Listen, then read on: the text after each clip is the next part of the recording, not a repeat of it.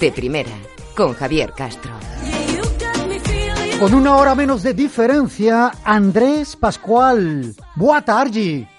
Hola, ¿qué tal? Gracias por invitarme al programa. ¿Todo bien, Andrés?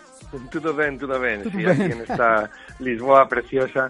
Que hoy, pues, pues, esta temporadilla, pues está, tiene algunos días grises, pero es lo, lo, lo, lo poco habitual, porque normalmente hay un, sol- un cielo azul y un sol precioso siempre en lo alto.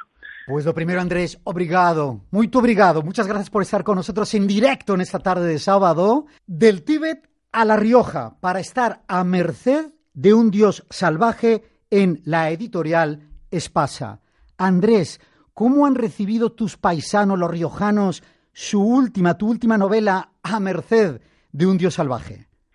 Mira, pues la verdad es que eh, muchísimo mejor que mis mejores sueños, ¿no? O sea, yo hacía tiempo que quería escribir una novela sobre, más que sobre mi tierra, que no es ambientada en mi tierra, porque al fin es un thriller psicológico que podría ocurrir en cualquier parte, pero yo la he situado en esta comarca de, de bodegas centenarias, ¿no? De la Rioja Alta.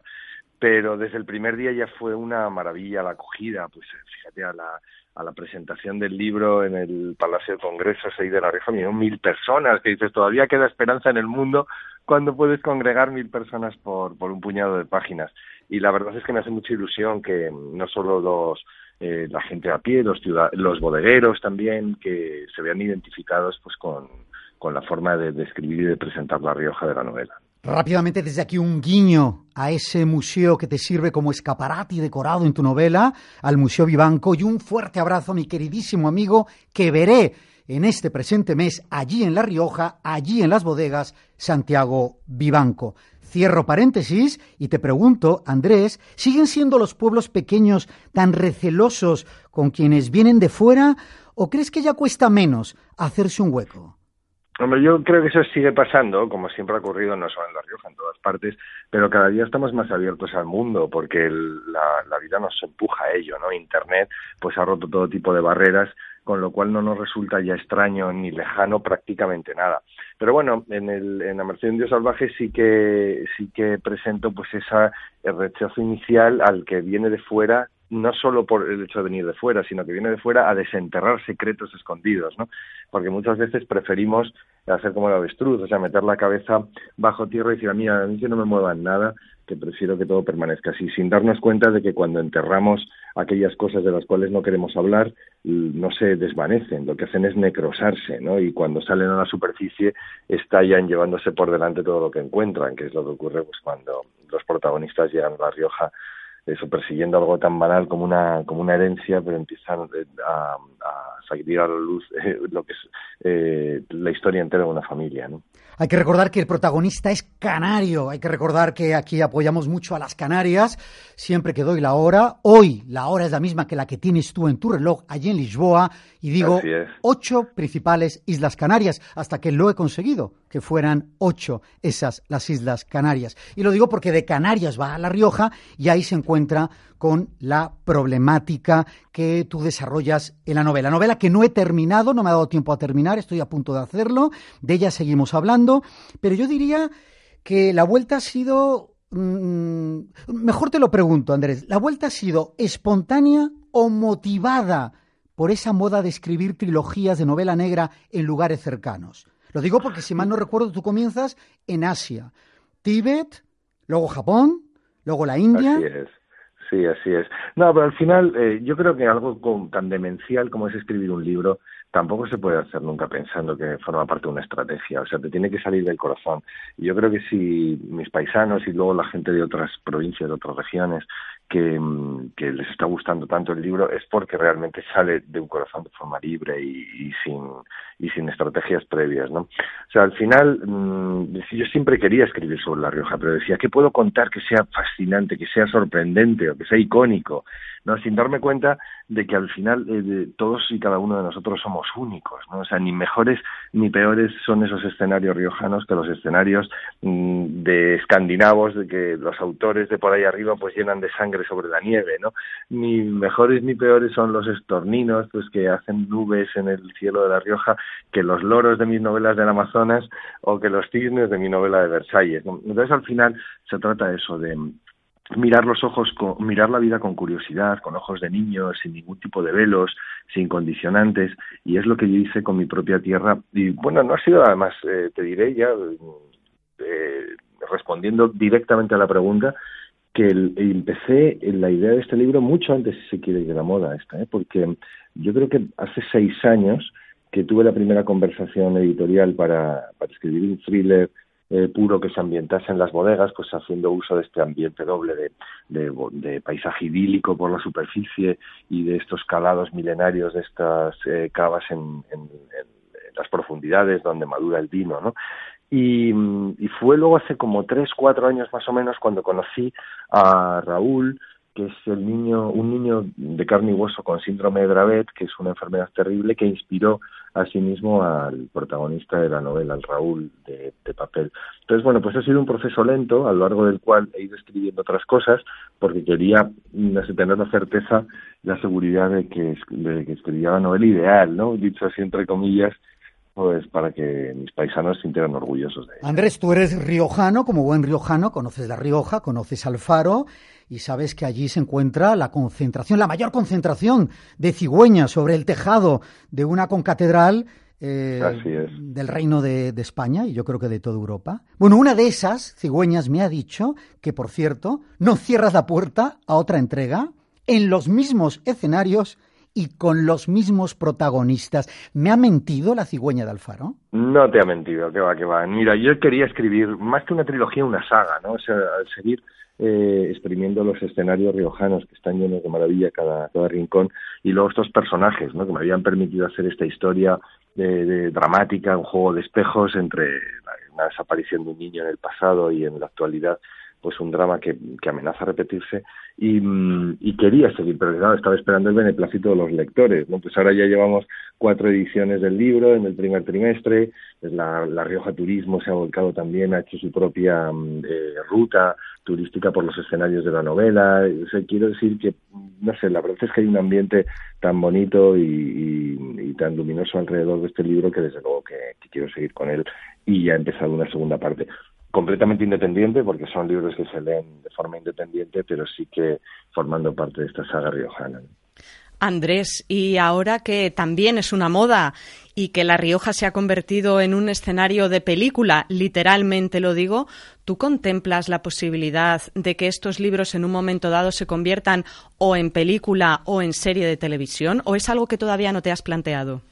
No, hombre, me lo planteo y, me encantaría, porque son dos formas de contar una historia, ¿no? Que no, no tienen nada que ver, pero al final salen del mismo eh, corazón y, seguro que sería fantástico verlo por el otro medio. De hecho, el otro día, estando en Fitur, presentando el, el, proyecto del, bueno, no, no proyecto, porque ya ha habido varios fines de semana que se ha llevado a cabo de la ruta turística de los escenarios del libro, se llama La Rioja Paisaje Mágico, eh, ya estuvimos reunidos con un productor de cine que está interesado en la novela y nos la han pedido algunas otras productoras, o sea que lo están examinando ya, con lo cual, bueno, me hace ilusión que desde el principio haya suscitado este interés que, que, bueno, por un lado podrías decir es normal, ¿no? Porque fíjate, La Rioja es un sitio muy pequeñito y está todo a mano, o sea, en un, si en apenas cambiar o girando los ojos, la cabeza mirándose aquí o hacia allá, pues puedes ver montañas nevadas o estos mares de viñas, de viñedos, de viñas, como decimos allá, pues que, se, se, extienden como un mar apacible,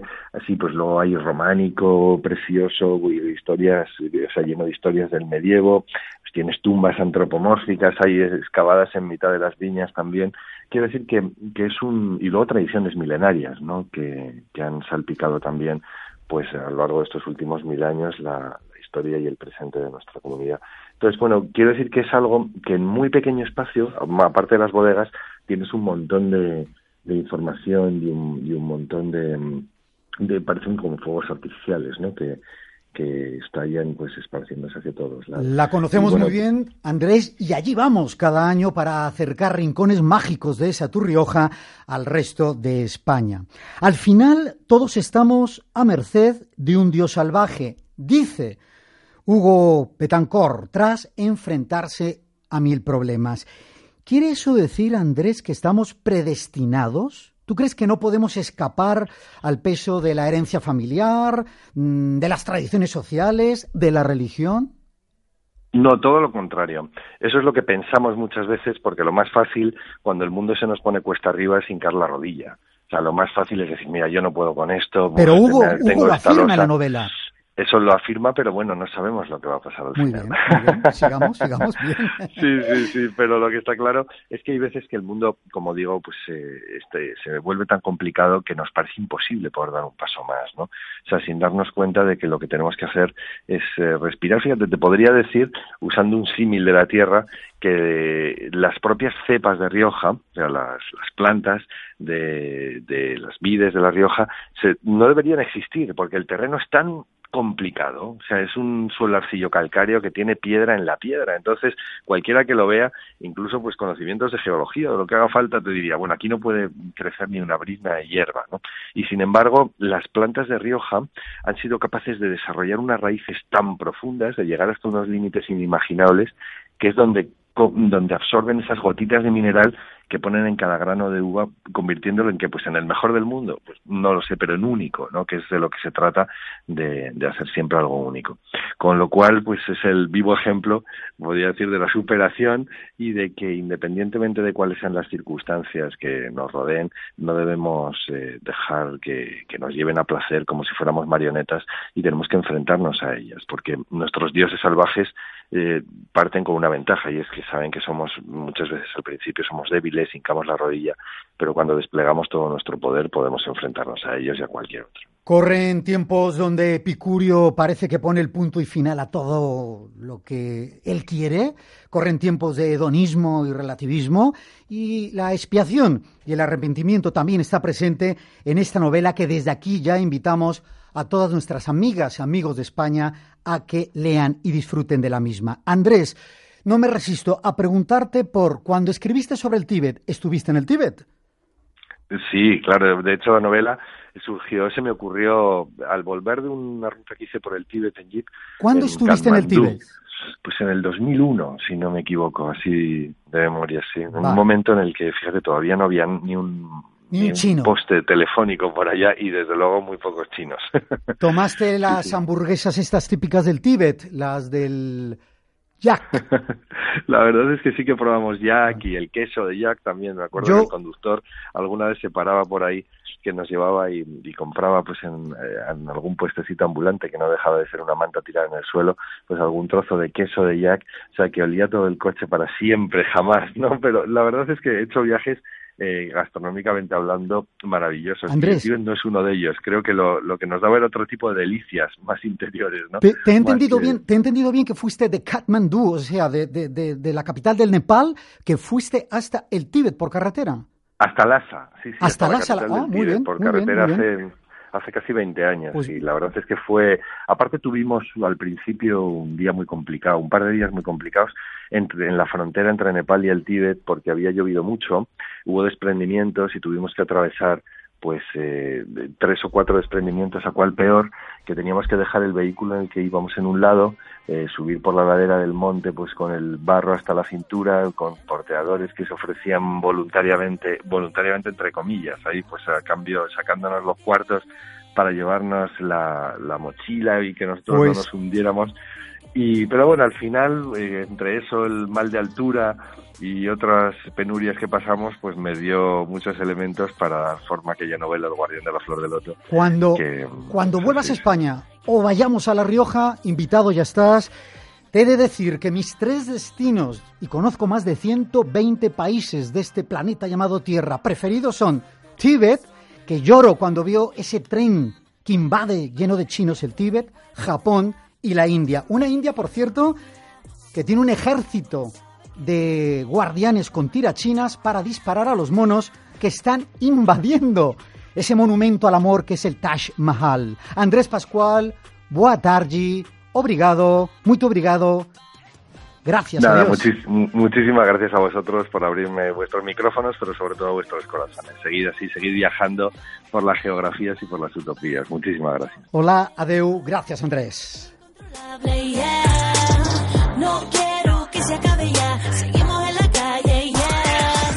En Radio Intereconomía, de primera, con Javier Castro.